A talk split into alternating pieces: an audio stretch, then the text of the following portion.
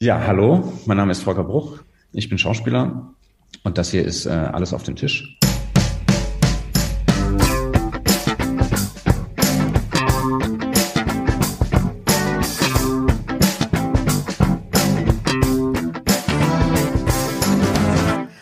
Und das hier ist nicht alles auf den Tisch, sondern das hier ist die Medienwoche, der wöchentliche Medienpodcast mit mir, Christian Mayer von der Welt und mit Stefan Winterbauer von Media. Hallo, der wöchentliche gut gelaunte Medienpodcast. ja, Wahnsinn. Ähm, ja, aber bei uns kommt auch alles auf den Tisch. Ja, ja, ja, ja. Wir drücken uns auch nicht vor den, vor den schlimmen Themen. Den ähm, dicken Brettern. Und den, den schweren Themen, ja. die uns in Selbstzweifel manchmal stürzen. Ja, ich sag's jetzt schon mal.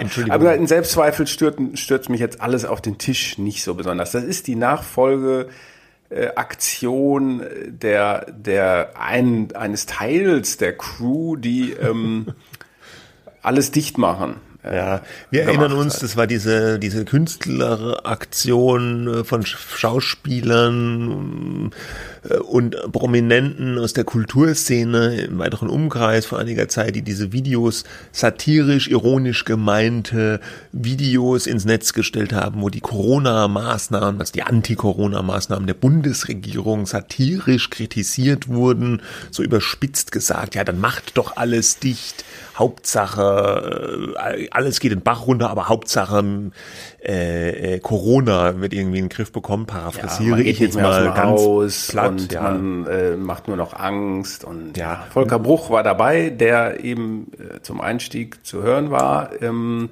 war, gehörte aber nicht zu denen, die ganz am Anfang in Erscheinung getreten waren als Drahtzieher dieses Projekts, von dem sich dann ja im Nachhinein einige Schauspieler wieder äh, losgesagt hatten. Distanziert ähm, haben, ja, weil, ja, distanziert hatten. weil da gab es sehr, sehr viel Kritik daran, dass das Ganze Querdenker-Denke ist und äh, ja, rechts, rechten Kräften in die Hände spielen würde, ein Narrativ, wie es ja immer so schön heißt, bedient von Querdenkern und da waren sich einige dann, sind erschrocken offenbar wollten nicht in diesem Umfeld in Erscheinung treten und haben dann ihre Unterstützung für dieses Projekt wieder zurückgezogen. Na, wobei man davon ausgehen kann, dass einige von denen zumindest hinter den sozusagen Forderungen als Künstler natürlich total standen, aber dann erstaunt waren, äh, in was für ein Umfeld sie dann da geraten sind, wobei auch dieses Umfeld, ja, was jetzt immer so ominös klingt, natürlich nicht ganz eindeutig war, wer da wie, wo involviert war. Der Tagesspiegel hatte ja versucht, da so ein rechtes Netzwerk äh, zu identifizieren, ähm, um bestimmte Leute, die das sich dann, dann ein bisschen misslungen, ne? Diese es war misslungen. Sie haben die Leute nicht äh, rechtzeitig äh, konf oder überhaupt konfrontiert mit den Vorwürfen und dann kam da so ein Hitjob gegen so ein paar Leute vom Tagesspiegel. Hitjob. Ja, ja. So, wo man die quasi erledigen wollte. So richtig geklappt hat irgendwie aber auch nicht. Volker Bruch äh, kam da auch vor und der wurde dann auf so einer Instagram-Kachel gezeigt, äh, sozusagen als ja quasi als so ein Drahtzieher. Der hat ja auch tatsächlich einen Antrag gestellt bei dieser äh, die Basispartei, ähm, äh, die sich da als, als politische Stimme gegen die Corona-Maßnahmen etablieren wollte. Wie viele Stimmen haben die überhaupt bekommen? Oh, wenn ich es richtig im Kopf habe, glaube ich um die ein Prozent, aber leg mich da jetzt nicht drauf fest, jedenfalls. Ja. So, hier jetzt bei alles auf den Tisch, Hashtag äh, ist Bruch der Initiator steht jedenfalls im Impressum mhm. ähm, als einer von zwei Personen. Ja, wobei man muss vielleicht zu Volker Bruch schon noch sagen, dass der schon großflächiger in der Kritik stand auch, weil er zum Beispiel sich geweigert haben soll, an Drehorten die Mund-Nasen-Maske aufzusetzen. Er hatte wohl ein ärztliches Attest, da gab es Zweifel, ja, ist das wirklich eine gesundheitliche Indikation oder nicht.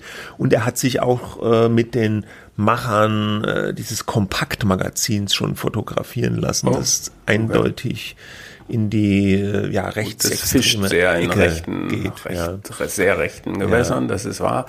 Ja, aber man weiß nicht so genau, was ihn da treibt, wir können das auch nicht beurteilen. Er, man muss natürlich auch sagen, er hat sich sehr stark äh, in der sozusagen in der Flüchtlingshilfe engagiert oder wie sehr stark, weiß ich nicht, aber hat er gemacht. Auch Klima ähm, äh, bei Fridays for Future war er äh, mit dabei und solche Sachen. Also ähm, was was ich interessant finde, das eine schließt das andere vielleicht irgendwie nicht aus, aber sozusagen diese, es gibt halt keine eindeutige Ver politische Verortung jetzt dieses Menschen, äh, also von Bruch, aber auch anderer Personen nicht, äh, das, das finde ich persönlich sehr interessant, ohne da ihn jetzt genau, äh, äh, ich habe ja noch nicht mit ihm gesprochen oder so, ich kenne ihn gar nicht, ne? aber ich finde es so interessant, mit was der dann identifiziert wird, mit was für Themen und ähm, da sind so klare Einordnungen, die wir ja meistens immer noch, also wir alle auf in politischen Parteien oder Richtungen links, rechts, ja, ähm, vornehmen, ist, fällt da schwer, ja, was, was ja irgendwo auch äh, ähm, interessant ist und, und einen vor vorschnellen Verurteilungen auch schützen sollte. Ne? Gut, aber jetzt mal zurück zu dieser aktuellen ja, Aktion Alles sorry. auf den Tisch. Da ist eine Webseite online gegangen, die heißt so, alles auf den Tisch.tv. Die Webseite besteht im Wesentlichen auf, aus, ich glaube, es sind 50 Videos, äh, das sind diesmal keine äh, satirisch, künstlerisch gemeinten Videos, sondern es sind Interviews. Äh, und äh, da steht drüber KünstlerInnen und WissenschaftlerInnen im Dialog über die Corona-Krise.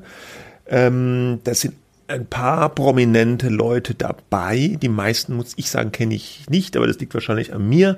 Wen ich kenne, ist eben Volker Bruch. Wen ich auch kenne, ist äh, Wotan äh, Wilke Möhring, auch Tatortkommissar. Der war auch schon bei dem anderen Alles Dichtmachen dabei.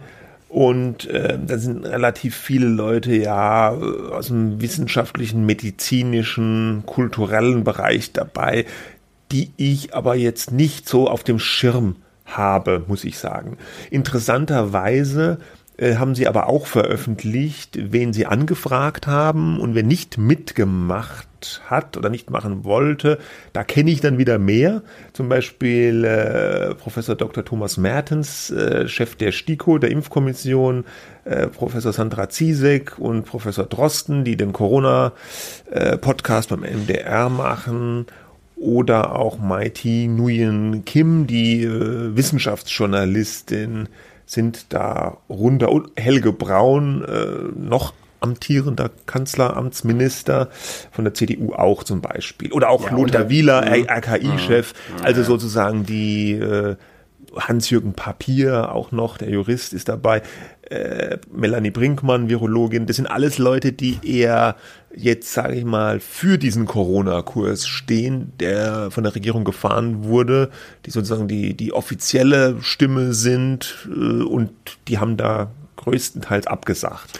Ja, und das ist halt besonders visuell hervorgehoben, indem dann da auf dieser Seite viele Kästchen sind, wo immer zwei Personen zu sehen sind, zwei Leute, die sich unterhalten, ja, ähm, und äh, in so 15, 15, 20 Minuten, ja, äh, und da, wo Leute nun abgesagt haben, ähm, ist ein schwarzer Kasten und dann steht da nur Absage, aber dann jeweils mit dem Namen. Also das sind so Leerstellen, auf dieser Seite, die meiner Meinung nach äh, eigentlich äh, mindestens genauso wichtig, wenn nicht sogar so wichtig sind für dieses Projekt offenbar, weil sie das so herausstellen. Die wollten nicht mit uns reden. Ja, ja. entziehen sich so ein bisschen der Debatte.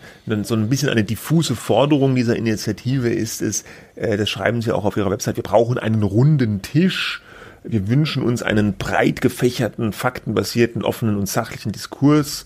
Und äh, äh, sozusagen viele ExpertInnen wurden bisher in der öffentlichen Corona-Debatte nicht gehört und dafür wollen die jetzt sorgen. Ja, die Botschaft ist so ein bisschen aber auch so die äh, unterschwellige Botschaft, ja, die Offiziellen, die wollen aber nicht, ne, wie du eben gesagt hast. Jetzt der äh, Volker Bruch selbst interviewt hier den Professor Dr. Michael Mayen von der äh, Uni München, der ist Kommunikationswissenschaftler. Ich kannte den bisher nicht.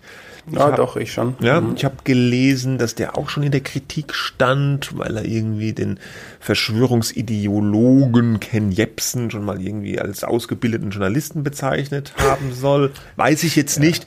Ja. Ähm, ich habe mir das Interview angehört von Bruch mit dem Professor Professor Mayen, da geht es um Faktenchecker, sowas wie, wie Korrektiv, sowas wie den Faktenfinder der ARD-Tagesschau oder den Faktenfuchs des Bayerischen Rundfunks. Und ähm, ja, die, die Hast du, hast du dir das Video auch angeschaut? Nee, ich hab's, wollte es machen, aber ich habe es nicht. Also ich, äh, ich habe mich auch ganz auf dich verlassen. Ja, ausnahmsweise. Moment, ich, ich gehe da gerade mal drauf. Es gibt hier auch noch so eine Zusammenfassung. Die haben so ein, so ein kleines schriftliches Abstract, auch diese Videos ja. äh, hingeschrieben. Das habe ich gelesen. Das hast du gelesen und das fand ich ganz interessant, weil da steht unten drunter noch so im Klartext also was kann man mitnehmen von diesem Video? Und dann steht da recht hart, Faktenchecker sind Propagandamaschinen, die sich als Journalismus verkleiden. Das gilt auch für den Faktenfuchs des Bayerischen Rundfunks oder den Faktenfinder der Tagesschau, die es nur gibt, weil der öffentlich-rechtliche Rundfunk nicht den Pluralismus liefert, für den wir eigentlich bezahlen. Das klingt jetzt so ganz hart und äh, wenn man sich das Video dann anguckt, war mein mhm. Eindruck, dass es da aber viel differenzierter zugeht. Ja, da wird schon so ein bisschen mhm. erklärt, was diese Faktenchecker sind und dieser Professor Mayen dröselt es so ein bisschen auf, wo das herkommt aus den USA, wie das finanziert wird. Und da geht es auch viel um den Begriff Fakten. Was ist das überhaupt? Ja, dass allein das Aussuchen von Fakten schon subjektiv ist und dass hier bei diesen Faktencheckern auch so der Eindruck vermittelt wird, dass hier eine, eine, eine Wahrheit ähm, vermittelt wird, aber dass das ein Anspruch ist, den man gar nicht einlösen kann. Ich meine, diese kritischen Punkte werden da auch schon genannt. Ich fand aber interessant, so mindestens meine Wahrnehmung, dass diese, diese Klartext-Zusammenfassung schriftlich bei dem Video viel, viel zugespitzter und ich fand auch ein bisschen populistisch ist und das äh, im Video selber gar nicht so rüberkommt. Ja, fand ich mhm. interessant, würde ich jetzt auch einfach mal nur so stehen lassen ich konnte gegen das, was die im Video machen, eigentlich gar nicht so viel. Also ich fand das Video jetzt nicht schlimm, sagen wir mal so, dass das Riesenpropaganda gewesen wäre oder so.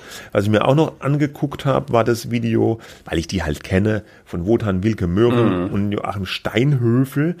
Da geht's um Meinungsfreiheit, ist das Thema. Und da nimmt der äh, Wotan Wilke Möhring auch nochmal Bezug auf die Alles dicht machen Aktion. kurzer Ausschnitt aus diesem Interview. Und ich hatte dabei, wie gesagt, dieses eine Erlebnis, deswegen äh, war mir dieses Thema auch wichtig, nach der, ähm, der Aktion, unserer Kunstaktion, Alles dicht machen, wo tatsächlich ähm, ich kurz gestutzt habe, weil wir ja sogar in einer Kunstaktion plötzlich ähm, wohl für viele über dieses Meinungsäußerungsfreiheits ähm, ähm, Gebaren hinausgeschossen sind, was mich total gewundert hat, weil es ja noch nicht meine Meinung war, sondern eben Kunst. Und deswegen war es mir ein Anliegen, äh, mit dir darüber zu sprechen, ähm, was genau ist die Meinungsfreiheit? Ich würde mal damit anfangen, dass äh, also die Meinungsfreiheit ist, dass jeder sagen und denken, denken sowieso und sagen kann, was er will, so, solange er nicht gegen Gesetze verstößt. Ne? Es gibt ja ein ganz wichtiger Punkt aktuell ist, finde ich, dass die Debatte geschwemmt wird durch Terminologie die Hassrede. Na, was heißt Hassrede? Ich frage jeden, der sagt, wir wollen keine Hassrede haben, so auch Merkel im Bundestag, die gesagt hat, Meinungsfreiheit gibt es nicht zum Nulltarif und so weiter. Ich frage jeden, der den Begriff Hassrede verwendet, was meinen Sie eigentlich damit? Meinen Sie damit strafbare Äußerung, Beleidigung, Verleumdung, Volksverhetzung? Dann sagen Sie doch, wir bekämpfen strafbare Äußerung. Das ist völlig legitim und richtig und niemand äh, außer er will diese Straftatbestände abschaffen, wird sagen, nö, ich bin dafür, dass Volksverhetzung erlaubt ist. Das ist verboten, das steht unter Strafe. Hassrede ist aber ja was anderes. Man kann sagen, strafbare Inhalte. Das ist nicht komplizierter als zu sagen Hassrede. Ja, das zweite war äh, Anwalt Steinhöfel, das erste war ja. Wotan Wilke Möhring. Ich habe die Stimme gar nicht erkannt. Von wem? Von Möhring. Ich auch nicht. Ich fand, der klang da irgendwie anders. Aber ja. er war's, ja. Man, man hat ihn auch im Video gesehen. Und so geht es dann noch eine Weile weiter über Meinungsfreiheit, über diese Terminologien, dann über die Arbeit von Steinhöfel, wie er da klagt. Er, er hat sich ja da, wie er selber auch schon, äh, wie Wilke Möhring gesagt hat, er hat sich einen Namen damit gemacht, dass er so gegen, wenn Facebook zum Beispiel Kommentare löscht oder ja, entfernt oder eine andere Plattform wie mhm. YouTube irgendwas entfernt, weil es gegen Community Standards äh, verstößt äh, dann klagt Steinhöfel gerne dagegen, hat er auch so eine eigene Initiative gemacht Und man muss sagen, dass er ganz oft da Recht bekommen hat auch. Also, dass er bis zum BGH gegangen ist teilweise und in den allermeisten Fällen kriegt Facebook und ein anderes soziales Netzwerk da eine Klatsche, weil die einfach Sachen löschen, die von der Meinungsfreiheit gedeckt sind, ja. Und ich fand auch hier, ja, da kann man drüber diskutieren. Also auch dieser Ausschnitt, dass man sagt, was ist eigentlich Hassrede? Äh, das ist ja kein juristischer Begriff. Das ist ein Begriff, der schwammig ist, da kann man alles Mögliche drunter verstehen. Das liegt einfach im Auge des Betrachters. Was empfinde ich denn als Hassrede? Ne? Und das finde ich ist legitim, darüber zu reden. Ja, klar, aber das ist so ein bisschen so, wir reden jetzt mal über ein Thema, aber wird Ihnen das, ist Ihnen das wirklich unterstellt worden, Hassrede? Also, ja. Wem jetzt? Also dem, diesem, der Aktion ähm, alles dicht machen zum Beispiel. Ach so, nee, das bezieht ja, sich das ja irgendwie ist, schon äh, darauf. Ja, ja, ne? das bezieht sich. Und Wilke Möhring hat auch am Anfang des Ausschnittes, den wir gehört haben, da auch diesen, diesen typischen, finde ich, äh, Fehlschluss gemacht, dass er sagt, ja, uns wurde vorgeworfen, dass wir über die Grenzen der Meinungsfreiheit hinaus äh, geschossen sind mit dieser Aktion. Das stimmt Find ja nicht. Gar nicht. Ne. Nee, ihnen wurde ja. vorgeworfen, äh, äh, Leute, das kann man nicht machen oder das ist blöd, haben ja viele gesagt. Das ist eine, eine mhm. dumme Aktion, das, das äh, führt äh, in die Fall in die Irre, aber niemand hat jetzt gesagt, das ist verboten oder das muss verboten werden. Ja. Das hat niemand genau. gesagt. Das, das ja? ist ja so ein beliebter äh, Trick eigentlich dann. Äh, also erstmal so gesagt, diese Idee da, da, auch diese Idee kann man jetzt irgendwie okay finden, ähm, wobei ich das so ein bisschen konstruiert finde, wer da mit wem redet, aber das ist es natürlich im Journalismus oft auch, wenn es irgendwelche Streitgespräche gibt, aber das hier ist kein Journalismus, das ist hier irgendwie eine äh, Aktivismus, wenn du so willst, ja. Und äh, da wird dann so so ähm, relativ unverhohlen gesagt, äh, wir werden hier angeklagt, äh, sozusagen Hassrede zu verbreiten oder die Gesellschaft zu spalten. Wir wollen nur drüber reden. Finde ich legitim, aber ein Teil der Vorwürfe, die da immer so mitschwingen, die hat es ja in der Form nie gegeben, obwohl man natürlich auch sagen muss, dass gerade bei alles Dichtmachen schon naja, da wurde, wie du schon sagst, es wurde niemand gesagt, das dürfen die nicht sagen, aber die wurden schon sozial geächtet oder es gab dann Aufrufe, die sollen nicht mehr hier Jan-Josef Liefers, ja, mhm. ähm, der da ja so die Hauptstimme gewesen ist, die dann unter Beschuss der Kritiker genommen wurde, der soll nicht mehr beim Tatort mitspielen dürfen und so. Ne, es, es gab schon so Grenzüberschreitungen, wo ich, wo ich sage, ja gut, dann äh, sagt doch dem Liefers, äh, was ihr anders seht, wurde ja dann teilweise auch getan. Mhm. Ähm, und dann, dann, dann habt ihr ja eine Diskussion, ne? aber der, da wurde ja dann gleich versucht äh, zu sagen, nee, das ist aber jetzt keine legitime Meinung oder der soll doch die Klappe halten oder der soll nicht mehr Tatortkommissar sein. Ne? Mhm. Ne? Also ich kann das so ein bisschen nachvollziehen. Aber so ein bisschen fragt sich, also ich habe mir die Redenden angeschaut und eigentlich kein Video. Ähm, das müssen wir dann nochmal im Nachhinein machen. Aber wie, was, in welche Richtung führt denn das jetzt? Also ja, das wenn die da jetzt nicht, wenn die da jetzt nicht mitgemacht haben, diejenigen, die vielleicht tatsächlich interessante Sachen sagen, weil sie ganz anderer Meinung sind, ähm, was ist das dann? Ja, ja was ist das dann? Es ist gut, man kann sagen, es sind wie die selber sagen, Beiträge zur Debatte und so weiter.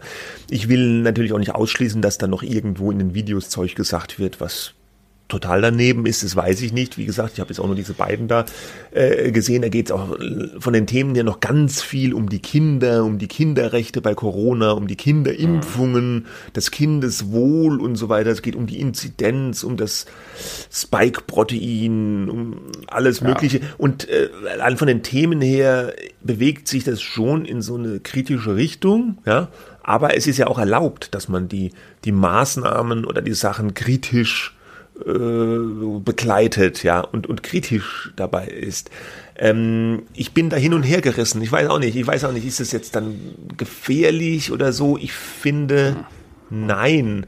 Weil, äh, was wäre denn die Alternative? Die Alternative würde man sagen, tatsächlich, die dürfen das nicht. Ja, die das dürfen sich nicht. Gar, die Frage, hat das ja. eine Wirkung, eine gesellschaftliche Wirkung, wo alle sagen, genau, da, da springen wir drauf auf, da wollen wir mit denen diskutieren oder eben nicht. Ja, ja so, aber ja also die, also die dürfen das, natürlich darf man sich da äußern, darf man da Interviews machen, darf die ins Netz stellen, aber natürlich muss man dann auch mit Widerspruch leben. Das ist diese alte Geschichte. Meinungsfreiheit ist auch keine Einbahnstraße. Ja, Meinungsfreiheit heißt nicht Freiheit von Widerspruch. was ich fast ein bisschen schade finde, ist, dass tatsächlich die ganze Fraktion der Befürworter der Maßnahmen dann doch abgesagt hat. Das hätte ich interessant gefunden, tatsächlich, wenn mal ein Drosten oder eine Melanie Brinkmann oder Sandra Ziesek mit jemandem vielleicht in eine Diskussion eintritt, die äh, komplett konträr ist. Das habe ich mhm. bisher noch nicht gesehen. Da sagt dann vielleicht Christian Drosten, da habe ich Besseres zu tun. Ja, ich muss hier forschen und kann mich nicht mit so zum Unsinn abgeben oder so. Aber ich jetzt als Publikum, als äh, Bürger fände es schon mal interessant, ja, wie, wie jemand, der wirklich in der Wissenschaft, in der Virologie drinsteckt, äh, diskutiert mit jemandem, der da skeptisch ist oder kritisch ist. Ja, das ist ja so ein bisschen das, was dieser Michael Mein, dieser Kommunikationsprofessor, den du eben genannt hast, schon mal versucht hat mit zwei, drei anderen Leuten. Wir sprachen auch kurz drüber, die hatten so, ein, äh, so eine Debatte mit ARD-Vertretern initiiert. Da war der dabei, du erinnerst dich vielleicht, ähm, dass man gesagt hat, wir wollen eine Ausgeglichenheit über Corona, ähm, äh, wie über Corona geredet wird in den Talkshows äh, mhm. zum Beispiel haben. Na, und äh, ladet doch mal hier den Bhakti ein, so ungefähr. Ja, ähm, ja. da gehörte der dazu. Also so eine Balance herstellen, ja, das, die dann andere wieder False Balance aber, nennen würden. Aber das war ja, ja, genau der umgekehrte äh, Fall. In dem Fall wäre mhm. ja gewesen, dass sozusagen ein, ein, ein ja in Anführungsstrichen Experte wie dieser Bhakti eingeladen wird als Experte, ja, und dann mhm. von von, von Journalisten befragt wird, äh, die im Mainstream-Spektrum verortet sind, sage ich jetzt mal. Ja. Aber äh, die Figur Bhakti... Hier kommt die, die, die Fringe, ja, die ähm, ja, Außen, aber der, die Figur, der Rand äh, das, das, und, und will mit der äh, Mitte ja, sprechen. Aber so das ungefähr. finde ich, ja. das finde ich dann schon wieder kritisch. Das haben wir, glaube ich, damals auch kritisch bewertet, weil ich finde, jemand wie Bhakti, der vertritt tatsächlich Thesen, die wissenschaftlich nicht... Ja, aber ist ein gutes Beispiel. Wodak ist auch ein Beispiel, ja. ja. Äh, äh, das sind ja äh, Thesen, die wissenschaftlich tatsächlich nicht haltbar sind, wo ich, wo ich auch dann sagen würde, das finde ich unter Umständen gefährlich, zweifelhaft, jemanden dann so eine Bühne zu bieten im öffentlichen Fernsehen. Aber ich meine den umgekehrten Fall, dass Leute, die verunsichert sind, es kommen ja offenbar viele Verunsicherte aus der Kulturszene, gut, die war auch besonders betroffen von den Corona-Maßnahmen, äh, ähm, dass jemand der, der Betroffenen, die sagt, wir sind skeptisch, wir halten die Maskenpflicht von mir aus für Unsinn und so, dass jemand von denen mal mit einem Experten oder einer Expertin diskutiert, die das befürworten. Das fände ich interessant. Mhm. Aber gut, vielleicht gut, kommt wir ja haben noch. gesagt, nur kurz über alles auf den Tisch. Ja, oh, aber das kann man nicht so ganz kurz. Es ist ja schon irgendwie naja. interessant. Ja. Ich habe den Eindruck, der Aufschrei ist nicht ganz so groß jetzt, nee. wie bei alles dicht machen. Der Server ging gestern kurz in die Knie, war dann aber irgendwie nach ein paar Stunden auch wieder da von denen. Und das Medienecho ist bisher, ja, es ist da, aber es ist noch verhalten.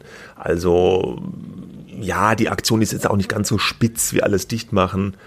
Ja, wie, wie so oft, schauen wir mal, wie es weitergeht. Ja, wir haben vergangene Woche schon über Nemi El Hassan gesprochen, äh, die Ärztin und Journalistin, die ähm, Quarks, diese Wissenschaftssendung beim WDR moderieren sollte. Da waren äh, dann nach Bekanntgabe, dass, dass sie diese Sendung moderiert oder moderieren soll beim WDR, ähm, war ein Foto ähm, bei Twitter durchgereicht worden, wo sie auf äh, einer Demonstration, dem Al-Quds-Tag 2014 zu sehen war also eine Demonstration, auf der vor allem auch ähm, antisemitische Parolen gebrüllt äh, und ähm, ja, äh, ja, skandiert wurden. Äh, ähm, und sie kommt ähm, äh, sozusagen aus dieser Free Palestine-Ecke, Rechte für Palästina, äh, Palästinenser. Daran hat sie damals teilgenommen. Sie hatte sich dann gegenüber dem Spiegel erklärt und gesagt, ja, das stimmt, aber es war unreflektiert. Ich sagen, sie vertritt natürlich sagen ihre Ansichten, aber sie ist nicht antisemitisch, sagt sie, sie denkt nicht so, sie schämt sich dafür, dass sie an dieser Demo teilgenommen hat, wo sie sich dann quasi in ein Umfeld begeben hat, in das sie sich nicht mehr einordnen lassen äh, will und in das sie nicht mehr gehört. Ähm, und 2014 war das, wie gesagt, viel Zeit vergangen, davon distanziert sie sich. Heute im Nachhinein waren dann aber Likes aufgefallen, zuerst der Bildzeitung, äh, für sagen auch pro Palästina, aber eben umgekehrt auch mit anti-israelischem, wenn nicht sogar antisemitischem mm, äh, Beiklang. Ähm, da war, gab es zum Beispiel diese Geschichte, dass ähm, äh, palästinensische ja, Terroristen, muss man glaube ich sagen, aus einem Gefängnis in Israel ausgebrochen äh, waren. Und äh, so ein Tweet äh, hat das nun, äh, glaube ich, bei Instagram ja, gefeiert, stand bei der Bildzeitung, aber so gesagt, ja, die sind ausgebrochen, ähm, das äh, ist eine gute Sache. Äh, das hat sie geliked. Äh, ja, darunter unter diesen Häftlingen war angeblich auch äh, jemand, der, der einen Israeli ähm, mit exekutiert haben soll.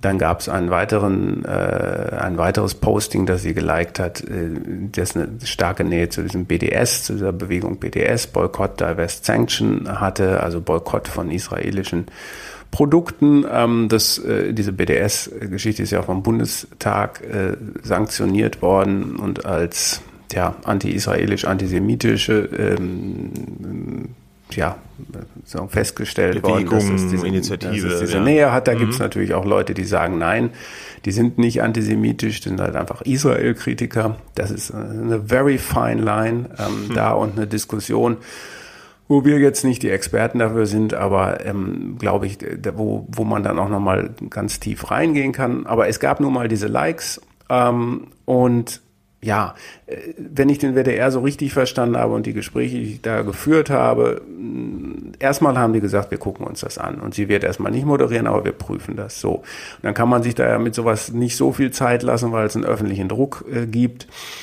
Und am Ende hat der WDR dann in Gestalt von Intendant Tom Buro gesagt, dass Frau El Hassan äh, diese Sendung jetzt nicht moderieren wird. Zum jetzigen Zeitpunkt stand da aber, naja, das ist nicht davon auszugehen, dass sie in einem halben Jahr das eben doch äh, machen kann. Und die Begründung war eben nicht ihre Teilnahme am Al-Quds-Tag vor vielen Jahren, von dem sie sich ja äh, distanziert hat, ähm, sondern äh, vornehmlich wurden dann diese, diese Likes bei Instagram ins Feld geführt und ähm, da war dann nicht raus zu erkennen, ob man nochmal mit ihr gesprochen hat.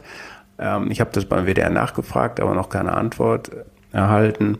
Dann hat man gesagt, nee, das geht äh, jetzt nicht. Äh, Tom Buro hat das dem WDR Rundfunkrat vorgetragen, diese Entscheidung, der getagt hat in dieser Woche.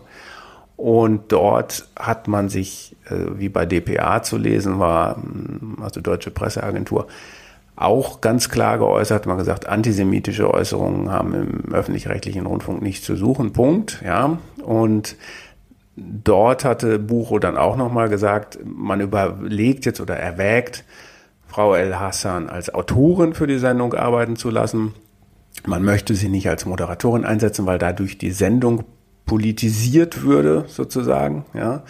Ähm, aber als Autorin ging es ja nun doch. Oder vielleicht. Und auch da hat es im Rundfunkrat Stimmen gegeben, dass, dass sie eigentlich weder vor noch hinter der Kamera für, ähm, für den WDR arbeiten sollte, wenn es da diese Nähe zu äh, diesen ja, Bewegungen gibt. Ja. Wir hatten ja schon vergangene Woche gesagt, dass es eine extrem schwierige Entscheidung für den WDR ist, ähm, weil es geht hier ja um Fragen, ja, Gesinnung, wie ist ein Mensch drauf? Und das weiß ja eigentlich nur derjenige selber, äh, wie er drauf ist. Manchmal weiß man es sogar noch nicht mal selber. Äh, die, wie Tom Buro das jetzt versucht hat zu lösen, scheint mir so eine Art Lösung zu sein, die versucht, alle irgendwie zufriedenzustellen. Die Kritiker von Nemi El Hassan, indem er sagt, ja, sie moderiert das jetzt erstmal nicht. Und die äh, Befürworter äh, von Frau El Hassan, indem er sagt, ja, aber als Autorin darf sie ja vielleicht, schauen wir mal, doch weiterarbeiten. Und wie das so ist bei solchen Lösungen, nach dem Motto, wirf mich ins Wasser, aber mach mich nicht nass, fürchte ich, dass er damit irgendwie statt allen gar niemanden richtig befriedigen wird.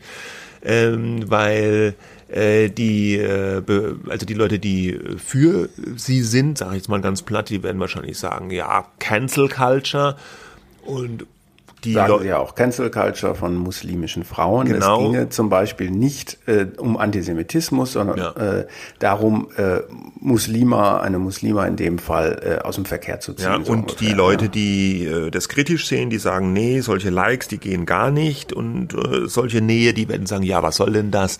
Als Moderatorin nein, aber als Autorin ja, das ergibt ja auch gar keinen Sinn, das ist nicht konsequent, weil wenn man sagt, man möchte keine Nähe zu Antisemitismus dulden, darf man das ja auch auch erst recht und auch nicht als Autor, Autorin irgendwo haben, ja. Wenn ich jemand sage, ich gebe ihr die Moderation nicht, weil ich es bedenklich finde, dass sie diese, diese Inhalte im Internet geliked hat, äh, die da eine antisemitische Nähe haben, dann kann ich sie eigentlich auch nicht als Autorin arbeiten lassen. Also das wäre dann konsequent, aber das war ihm offenbar eine zu radikale Lösung. Aber der ganze Prozess ist natürlich wahnsinnig schwierig, äh, weil die Grundfrage ist natürlich, kann man jemanden aufgrund von Likes, wenn ich im Internet da auf so ein Herzchen drücke, ist das jetzt eine Meinungsäußerung? Mache ich mich automatisch mit diesen Inhalten gemein? Ist es damit gleichzusetzen, als ob ich das selber so gesagt hätte oder nicht. Und da gibt's keine ja. klare Antwort darauf. Ja, ich wollte noch mal kurz sagen, kommen wir, komme ich auch gleich drauf. Ich habe hier bei dem Buzzard, das ist so ein Portal, was so unterschiedliche Meinungen darstellt äh, aus deutschen Medien oder Einordnungen, äh, was gefunden, um einfach nur mal dieses Spektrum, dieses Meinungsspektrum, was es zu diesem Fall gibt, zu verdeutlichen. Da wird einmal zitiert der Tagesspiegel, der gesagt hat, die Entschuldigung von Frau El Hassan sei nicht glaubwürdig genug, ja. Dann gibt's die Neue Zürcher Zeitung, die sagen, Antisemitismus muss konsequent bekämpft werden. Da gibt's keine sozusagen ähm, keine Deuteleien oder so. Ja, also mhm. da kann man nicht sagen, ist nur anti-israelisch, aber eben es ist eine sehr ja, eine fließende Grenze zum Antisemitismus und sie hat sich ja in diesem Umfeld auch mit bewegt. Ähm, äh, ähm, über das wir eben gesprochen haben. Und dann gibt es auf der anderen Seite die Berliner Zeitung, die äh, in einem Kommentar gesagt hat, die Absetzung von äh, der Frau sei rassistisch motiviert. Ja? Mhm.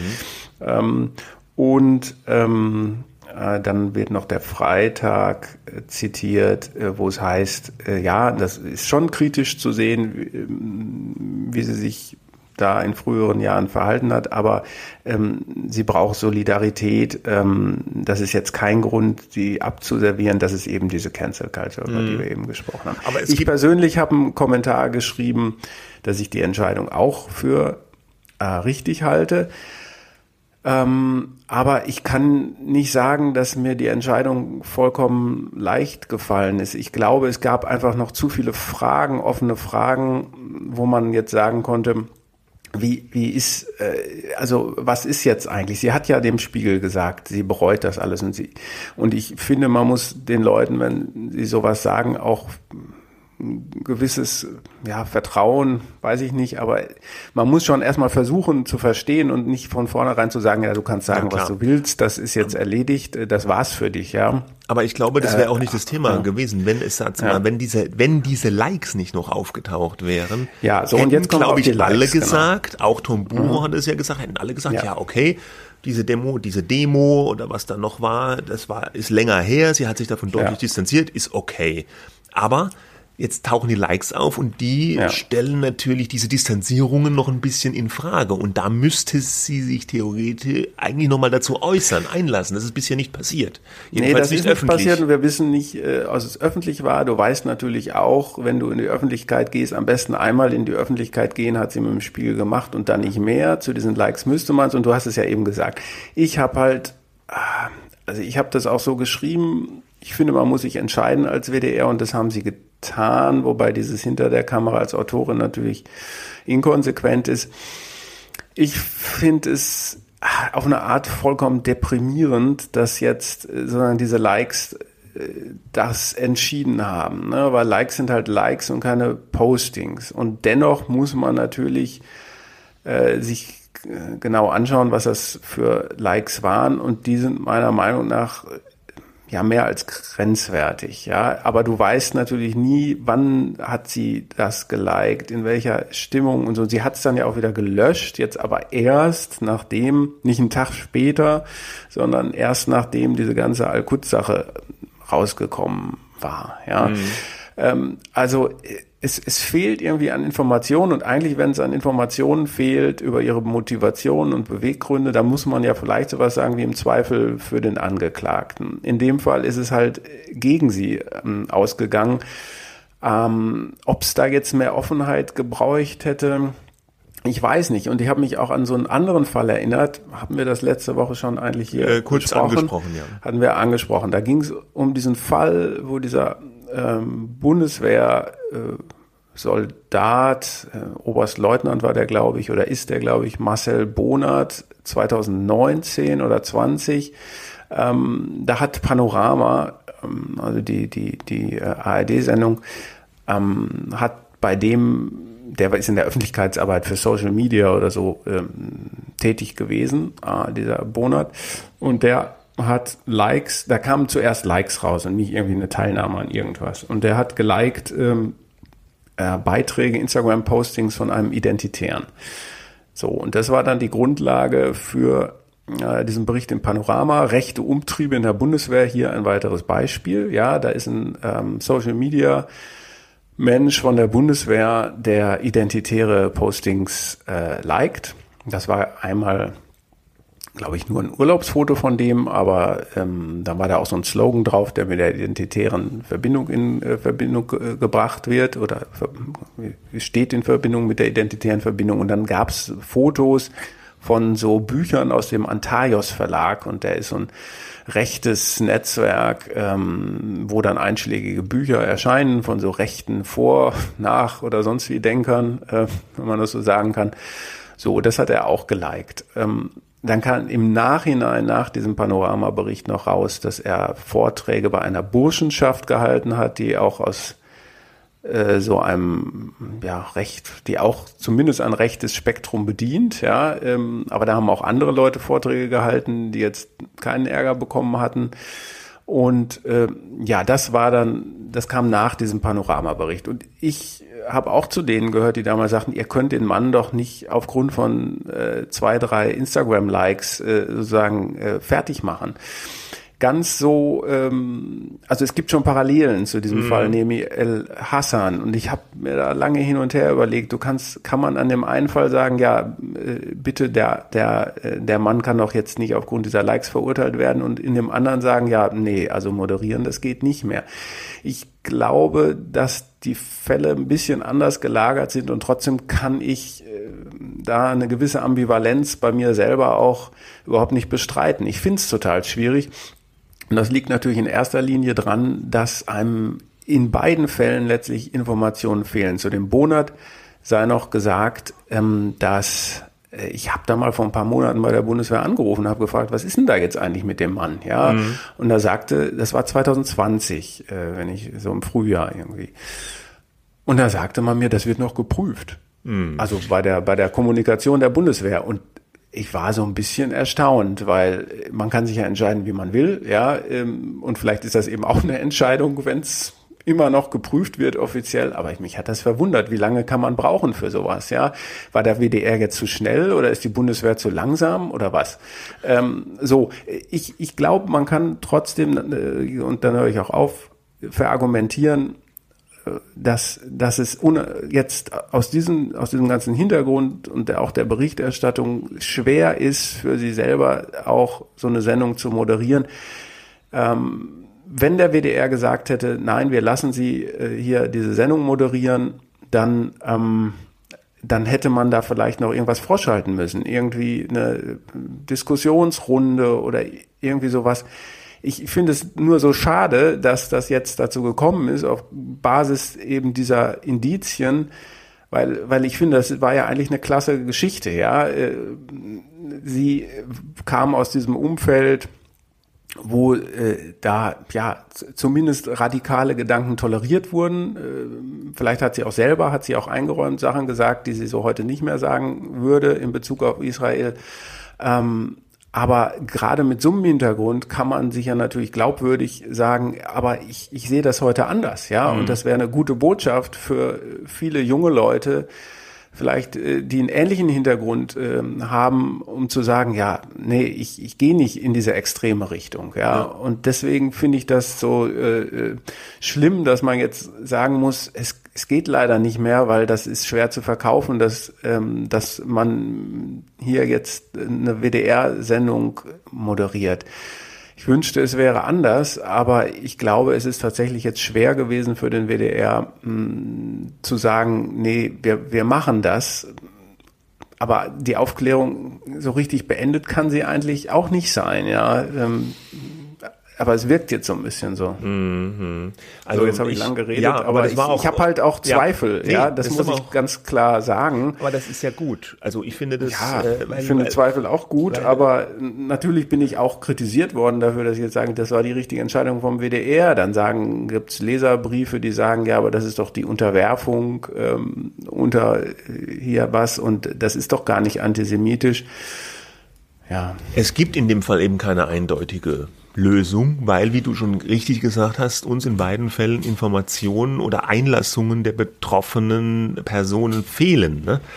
Ähm, und der WDR hat jetzt entschieden, offenbar in diesem Informationsvakuum, wir wissen nicht, ob äh, Nemi El Hassan sich gegenüber dem WDR geäußert hat zu diesen Likes, äh, öffentlich, aber wie schon mal gesagt, einfach nicht. Es ist aber in so einer Situation das Beste, finde ich, wenn man diese Ambivalenz, wir müssen die zulassen. Ne? Wir könnten jetzt auch hergehen oder wenn man hergeht und sagt, wie einige Leute auf der Kommentarseite oder im Internet, das ist die falsche Entscheidung, total inkonsequent, die Frau muss weg. Ja, ähm, das wäre so eine so eine ganz starke, eindeutige Positionierung Genauso wie die andere Positionierung, das ist Cancel Culture einer muslimischen Frau. Quatsch, die muss moderieren, ja, der WDR äh, ist hier rassistisch. Das ist die andere, ja, extreme Meinung. Und ähm, beide äh, ja äh, maximal Meinungen, nenne ich die jetzt mal, werden aber getroffen ohne vollständige Information. Und deswegen ist eigentlich, finde ich, der richtige Weg, auch wenn es unbefriedigend ist, zu sagen, ja, es ist unbefriedigend, wir haben Zweifel, wir wissen es nicht genau, aber wir können jetzt auch nicht mehr machen. Wir können jetzt nicht aus der Ferne der Frau in den Kopf gucken. Kann man nicht. Man hätte sich gewünscht, es gäbe, hätte vielleicht so eine kleine Debatte gegeben, wo sie selber auftritt und wo irgendwie einer hockt, ein Journalist, und fragt, ja, Frau El Hassan, warum haben Sie denn das geliked? Und sie hätte dann gesagt, ja, aus den und den Gründen, ich entschuldige mich dafür oder was auch immer, ja dann hätte man sagen können, okay, kann man jetzt akzeptieren ja, oder aber nicht. Da verlangt man so eine öffentliche Entschuldigung, sie wird ja auch ihre Überzeugungen haben. Ja, Vielleicht nee, man verlangt ist, keine ja. Entschuldigung, man will mhm. einfach eine Äußerung dazu. Mhm. Und natürlich, ja, kann man sagen, ja, das kann man nicht verlangen. Aber ja, aber wenn man es nicht verlangen kann, man kann es nicht verlangen, man kann niemanden dazu zwingen, jetzt nur mal öffentlich da in die Bütt zu gehen und sich dazu zu äußern. Ist auch sicherlich unangenehm, kann ich auch mir vorstellen, wenn man vor die Öffentlichkeit tritt und sagt, ja, was habe ich denn da gemacht und warum und weshalb, ja, da gebe ich Angriffsfläche, das ist unangenehm, ja, aber äh, wenn man das nicht macht, dann lebt man damit, dass dieses, dieses Vakuum gefüllt wird mit anderem Zeug, mit, mit Meinungen. Und ja, das, das bleibt ganze, jetzt einfach so, da kann man nichts dran ändern. Diese ganze Debatte bettet sich natürlich ein in eine grundsätzliche Diskussion, was ist Antisemitismus und äh, was ist Israel-Kritik und Ja, und das so auch, aber nicht das, nur das. Da sind viele es Relativierer unterwegs, ja. die sagen, da ist ja nur Israel-Kritik, ja, das ist doch legitim. Äh, ähm, ja. Und äh, das ist es halt eben äh, manchmal nicht, ja. sondern das ist dann unter dem Deckmäntelchen der Israel-Kritik wird dann Antisemitismus verbreitet. Ja, ne? ja ähm, aber darüber liegt ja die Meta-Frage nach den Likes. Es sind ja bei Bonat und El Hassan exakt äh, gegensätzliche Geschichten gewesen. Der eine liked sozusagen was Rechtsextremes, äh, sie liked was, ja, an, potenziell antisemitisches, ja, also wäre dann linksextrem oder weiß von ich, der anderen Seite, von der anderen also, Seite, ja. ja, sind jedenfalls andere politische Richtungen, ja. Und es ist diese generelle Frage, was Kommunikation im Netz betrifft, was bedeutet das, wenn ich auf dieses Herzchen drücke? Mache ich mich da, haben wir ja schon gesagt, mache ich mich da automatisch mit gemein? Äh, das ist vielleicht auch nur so ein Weckruf, dass man da vorsichtig sein muss, was man öffentlich tut im Internet ob man jetzt wahllos Likes drückt, ja. Wir haben im Vorgespräch ja schon mal gesagt, früher äh, gab es auf Twitter zumindest ja nur die Möglichkeit, über Likes auch so Tweets zu speichern. Da gab es auch Fälle, dass irgendwelche Leute kritisiert wurden, ja, sie haben das und das geliked, das geht ja gar nicht. Und dann haben die Leute gesagt, ja, aber ich wollte das eigentlich nur, nur speichern, damit ich das für später habe. Mittlerweile ist das anders. Mittlerweile kann man auf Twitter auch Lesezeichen setzen. Das ist dann nicht öffentlich. Und durch das Like der, der Begriff Like gefällt mir und das Herzchen wird ja schon eine Zustimmung zum Ausdruck gebracht. Ja, das ist ja das. Dadurch tue ich ja mit einem Klick mache ich mich irgendwie, mache mir diese Aussagen gemein. Und äh, da ist die Frage, was, was für eine Wertigkeit hat das? Was bedeutet das? Ne? Und die Frage ist irgendwie noch nicht so geklärt. Wird vielleicht auch nicht geklärt. Aber sowohl äh, Bundeswehrsoldat äh, Bonert als auch äh, äh, Frau El Hassan müssten sich eigentlich qua ihres Berufes dieser Problematik bewusst gewesen sein. Er als Social Media Beauftragter, sie als äh, Redakteurin, Mitarbeiterin von dem digitalen Netzwerk Funk. Das sind beides jetzt Professionen, wo man eigentlich diese, diese Problematiken in Social Media kennen sollte. Ja, ja ich sag nochmal als, noch als Illustration ähm, von einem dieser Likes war eine ja, ein Kommentar bei MENA Watch äh, zu sehen, ähm, zu lesen. Das ist so eine unabhängige äh, Seite, die, die nennen sich selber Nahost Think Tank. Geht halt eben auch viel oft um so antisemitische ähm, Fälle. Und sie, äh, diese, diese, diese, diesen Like, den Frau El Hassan unter ein Posting gesetzt hatte, kam von einer Organisation, ähm, Jewish Voice äh, heißt die, ähm, ist vielleicht ein bisschen irreführend. Mm, und da hieß, die haben dann auch, das, das hat sie nicht geliked, das was ich jetzt sage, aber das ist nur ein Beispiel, was die sonst noch so gepostet haben. Die haben ein Bild äh, ähm, da gepostet, wo dann drunter stand, palästinensische Häftlinge benutzen, benutzten einen rostigen Löffel, um einen Tunnel aus dem israelischen Hochsicherheitsgefängnis Gilboa zu graben. Und dann haben sie ein zweites Foto gehabt, wo dann stand, Archäologen haben einen Holocaust-Fluchttunnel gefunden, der mit Löffeln gegraben wurde. Man glaubt, dass dieser Tunnel mindestens zwölf jüdischen Gefangenen die Flucht aus einem Vernichtungslager in Litauen ermöglichte. Und dann äh, stand da noch, wenn man sich nach Freiheit sehnt, ist manchmal ein Löffel alles, was man braucht. Und diese Gleichsetzung natürlich äh, von ähm, Häftlingen, äh, die äh, Juden äh, verletzt, getötet haben und Holocaust-Häftlingen, die im KZ waren, ähm, das ist schon, äh, ja, also schon infam, ja. Also so sagen das und und und das spielt so ein bisschen darauf an, was du gerade gesagt hast. Ähm, man muss schon eigentlich wissen, wen und was man liked, ja, und das gilt für einen Bonat wie für eine El Hassan und für einen Meier und den Winterbauer, ja. Ähm, äh, man darf das nicht sozusagen absolut setzen für eine Person und das ist ein kleiner Bestandteil von jeder Person und das sind nur Indizien, das habe ich bei dem Bonat haben wir ja auch damals gesagt, wir wissen nicht, wie der mhm. wirklich tickt, ja. Ähm, aber man, man muss sich da schon ganz deutlich machen, wem folge ich da eigentlich und wo setze ich da ein Herz oder ein Like oder wie auch immer. Ähm, und, und wenn man das dann macht, dann kann das unbedacht gewesen sein, aber gerade auch für Leute, die in der Öffentlichkeit stehen, ist das eigentlich kein Ding. Ja, mhm. ähm, ja und aber ja. auch gerade dieses Wem folge ich, was du jetzt ansprichst, das wurde ja in der Vergangenheit auch öfters mal äh, ja, so als Indiz für Gesinnung benutzt, ja. dass es, dass ja, es so Datenauswertungen ja. gab der Person XY, die folgt auch diesen Personen und diese Personen bewegen sich. Der Mörder von Ida Oberstein war auch so ein Beispiel. Da fand ich das aber nicht uninteressant, äh, wem der gefolgt war. Ähm, ja. ja, äh, ja, ja, der ist halt auch nur wenig Leuten gefolgt. Ne? Ja. Äh, das war aber, ja auch so diese Querdenker-Szene. Äh, ne? ja und Julian Reichelt, aber okay. Aber mhm. äh, nee, aber es gab schon mal so, so größere Datenauswertungen. Ich erinnere mich noch an so, so, so Datenwolken, ja, wo irgendein Datenjournalist dann ermittelt hat, die Person XY oder die und jene, die folgen denen und denen und die verbreiten rechte Inhalte oder linke Inhalte, ist ja auch egal, extreme Inhalte. Und deswegen, dann wurde so der Schluss gezogen, weil die denen folgen, sind die auch irgendwie so drauf. Das fand Klar. ich immer problematisch, Ja, weil das klar, so das in ist dem dieses Wort von der Kontaktschuld. Genau, ne? Sippenhaft, ja. Kontaktschuld, ne? Weil wer wei- weil ich weiß doch gar nicht, warum ich diesen Leuten folge. Ich folge vielleicht auch irgendwelchen Leuten, mit denen ich überhaupt nicht einer Meinung bin. Ja. Äh, aber mich interessiert vielleicht, Ja. wie die so drauf Ja. sind oder was die so machen im Internet. Und manchmal ist das ja sogar hilfreich, weil du dann eben nicht in der sogenannten Bubble hockst, Ja, von ja. der ich sowieso nicht glaube, dass es sie im sozialen Netzwerken äh, gibt, ja, sondern dass man sagt, ich, ich bin ja auch genervt äh, teilweise von Leuten, die ich, denen ich auf Twitter folge, aber ich denke dann immer, soll ich denen jetzt entfolgen? Äh, nee, ne, dann, dann kriegt man ja gar nichts mehr mit, was, ähm, was vielleicht gegen die eigenen so Positionen steht. Und das ist ja. so eine Differenzierung. Ist es jetzt schon, mache ich mich schon mit den Aussagen von jemandem gemein, weil ich dieser Person folge? Ich glaube nicht.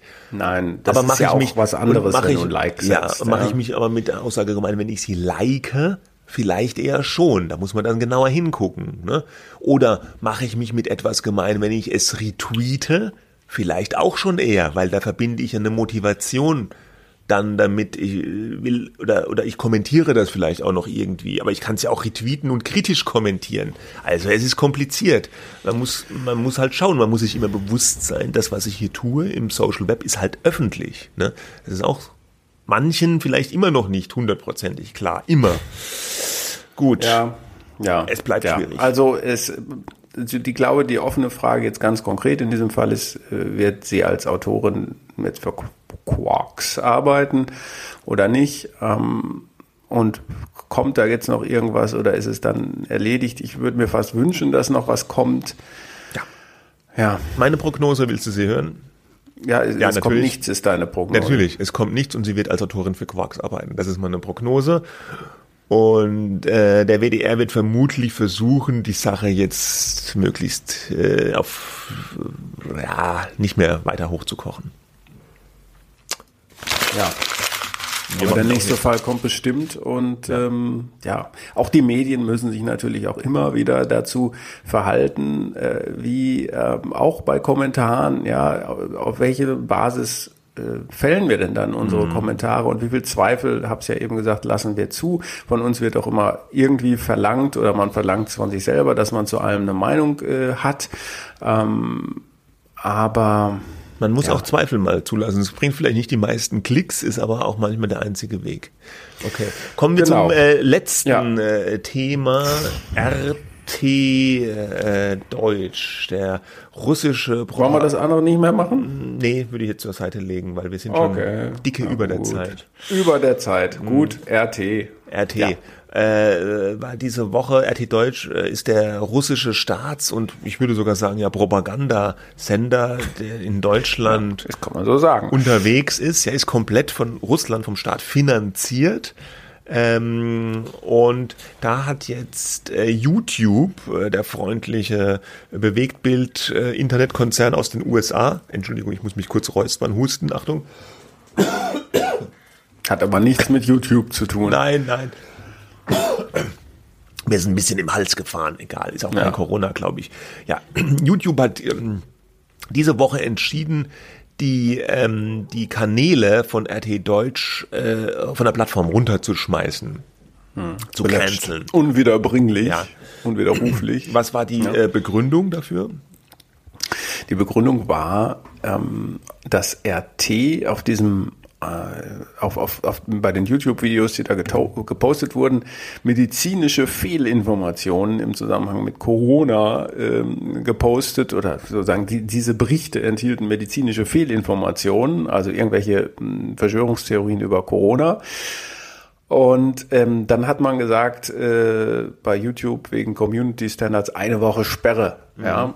Und dann haben sich die Schlaufüchse bei Russia Today gedacht, aber wir haben doch noch einen anderen Kanal, der fehlende Part. Das war so eine, ja, So eine Meinungssendung, so ein denen, ja, Format, das ja, Format, ja. äh, das dann halt auch einen eigenen YouTube Channel, äh, wofür dass sie das da eingerichtet haben. Die Sendung selber wurde eingestellt im vergangenen Sommer, also vor einem Jahr schon.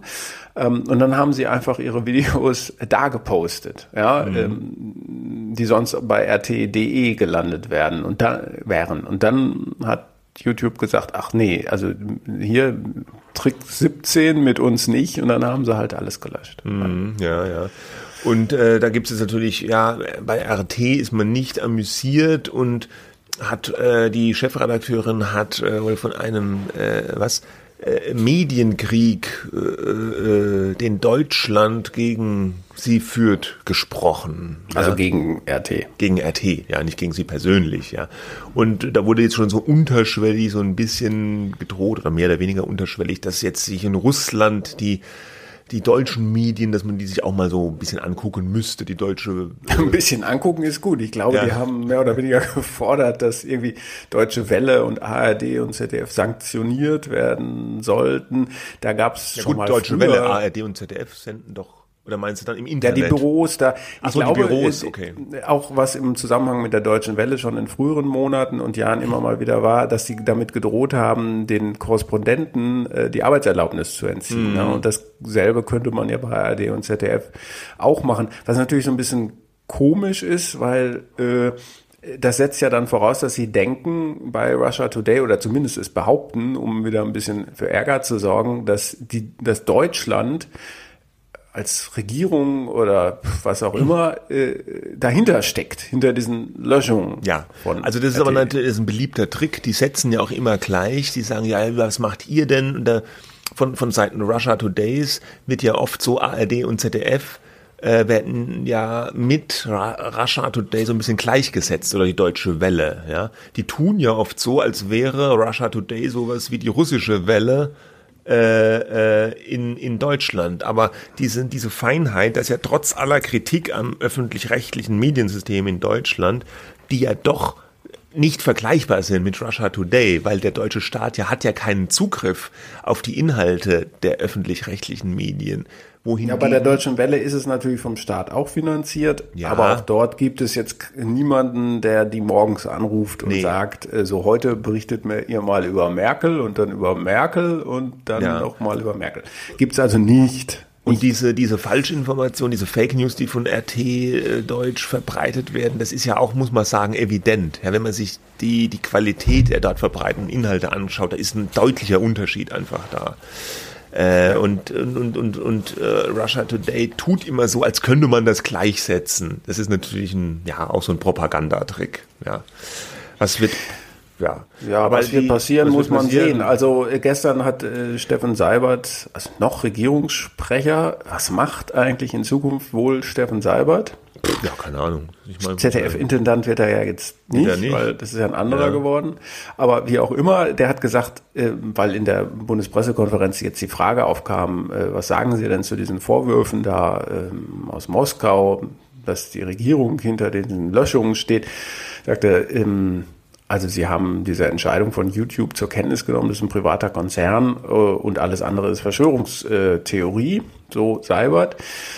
Ähm, ich, ich würde mal behaupten, da kommt jetzt erstmal äh, nichts nach, mhm. weil natürlich die Belege dafür fehlen. Ähm, the, the, bigger picture ist in dem Fall äh, ja, dass RT eigentlich einen ganzen Fernsehkanal jetzt mal äh, starten wollte, also so linear. Mhm. Ähm, und dass sie dafür aber eine Rundfunklizenz brauchen die sie in Deutschland aber nicht bekommen, weil sie eben staatlich finanziert sind. Und dafür gibt es dann keine Rundfunklizenz in Deutschland. Und dann haben sie es in Luxemburg versucht und in Luxemburg hat man gesagt, aber ihr sendet ja eigentlich in Deutschland und da sitzen ja auch eure Mitarbeiter. Äh, warum sollten wir euch dafür eine Lizenz aus Luxemburg geben? Ja. So, das, äh, so, das also wahrscheinlich bekommen sie dann keine Lizenz. Ja, das ist so ein bisschen äh, analog zu dieser, also das Vorgehen ist analog, ja. Äh, Google, also YouTube hat sie erst da gesperrt in einen Kanal, dann versuchen sie es über einen anderen Kanal und hier haben sie keine TV-Lizenz bekommen, da versuchen sie es über ein anderes Land die Lizenz zu bekommen. Also man sucht immer irgendwie Umgehungsmöglichkeiten und wenn man damit scheitert, wird gerufen, dass es hier einen Wahrheits- äh, oder Medienkrieg gegen diesen Sender oder dieses ja. Medium gibt, ja. Ja, die wollen nicht, dass wir hier unsere unbequemen Wahrheiten in Deutschland versenden. So Ja, genau. Dabei ist ja nun wirklich, wir haben ganz am Anfang dieser Folge hier über Meinungsfreiheit gesprochen, ja, da werden wirklich alle möglichen Meinungen werden hier vertreten und auch RT äh, verbreitet ja seine Inhalte weiter digital, ja. Sie kriegen halt nur jetzt keine TV-Sendelizenz und äh, was YouTube entscheidet, kann man auch kritisch sehen. Äh, äh, vielleicht nimmt sich RT ja Joachim Steinhövel als Anwalt, äh, keine Ahnung. Aber es ist halt immer die Entscheidung von YouTube bzw. Google, da hat der deutsche Staat nicht, nichts mit zu tun. Ich glaube auch hier, dass, dass Moskau dass es keine Folgen jetzt für die deutschen Medien geben wird. Äh, mhm. Ich glaube, das ist Säbelrasseln. Ist, das ist ja ganz, also Russland ist ja schon recht bekannt dafür, dass sie so Desinformationspolitik in verschiedenen Funk und Fernsehen Ländern betreiben. Ja. Und das passt ja, und, und, ihnen nützt es, glaube ich, mehr, ja, wenn sie, sie versuchen jetzt so diese Entscheidungen äh, so für ihre Zwecke auszunutzen, so eine eigene Lesart zu geben, dass die Leute, die da denken, ja, der öffentliche Rundfunk in Deutschland ist eh gesteuert, dass die das eh noch weiterdenken und jetzt da in Moskau ARD-Büros äh, oder Reporter rauszuschmeißen, das bringt denen ja eigentlich gar nichts mhm. dann für mhm. ihre Sache, ja, äh, sondern sie wollen ja hier ein bisschen für Unruhe stiften, mutmaßlich. Ja, ja. Ähm, obwohl was du eben sagst, also dieses Argument, was dann ja immer kommt, ist es ja ein privater Konzern. Ne? Mhm. Ähm, fiel mir nochmal auf. Das ist aber auch gerade bei diesen Steinhövel und anderen äh, Klagen, da könnte man ja auch einfach sagen, ja, Facebook kann doch machen, was es will auf seinen Seiten. Und das wir, dann kriegen die trotzdem eine Klatsche. Das, man muss natürlich ja, sagen. Im Rahmen so, der Gesetze. Das, ja, ja. Die können machen, was sie wollen, im Rahmen der Gesetze.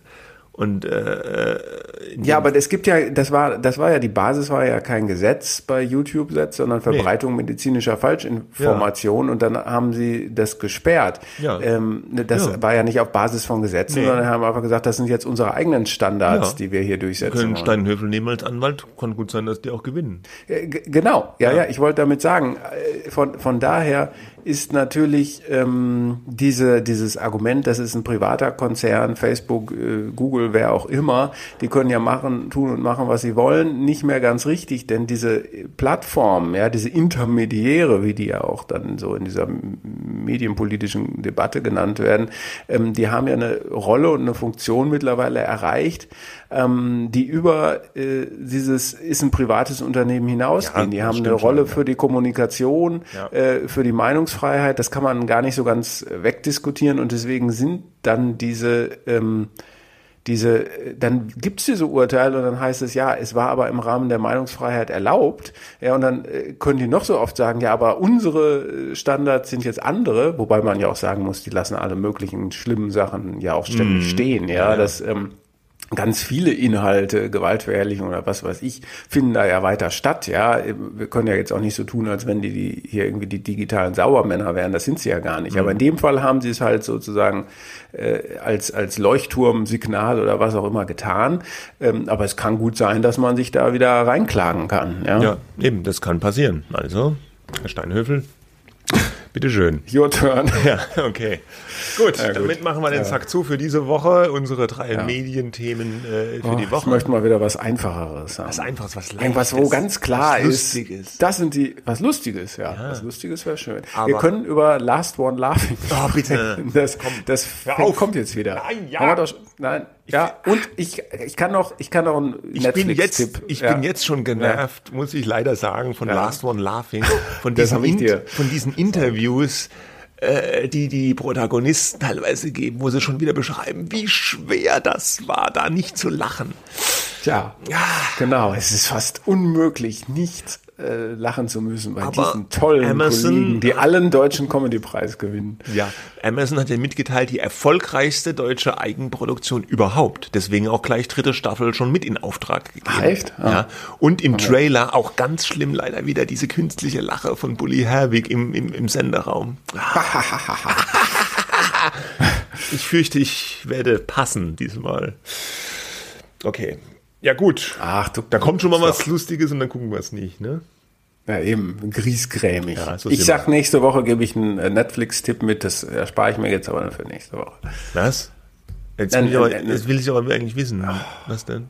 Ja gut, am, am 7. Oktober, ich habe das jetzt schon mal angeschaut, äh, kommt äh, der Billion Dollar Code. Das ist eine deutsche Netflix-Miniserie über zwei so Net, äh, Internet-Computer- Typen aus Berlin in den 90ern und die haben quasi Google Earth erfunden, nur hieß es da anders und Google hat mutmaßlich ihren Code benutzt und dann haben sie irgendwann Google verklagt. Äh, Basiert es auf wahren Begebenheiten? Ja.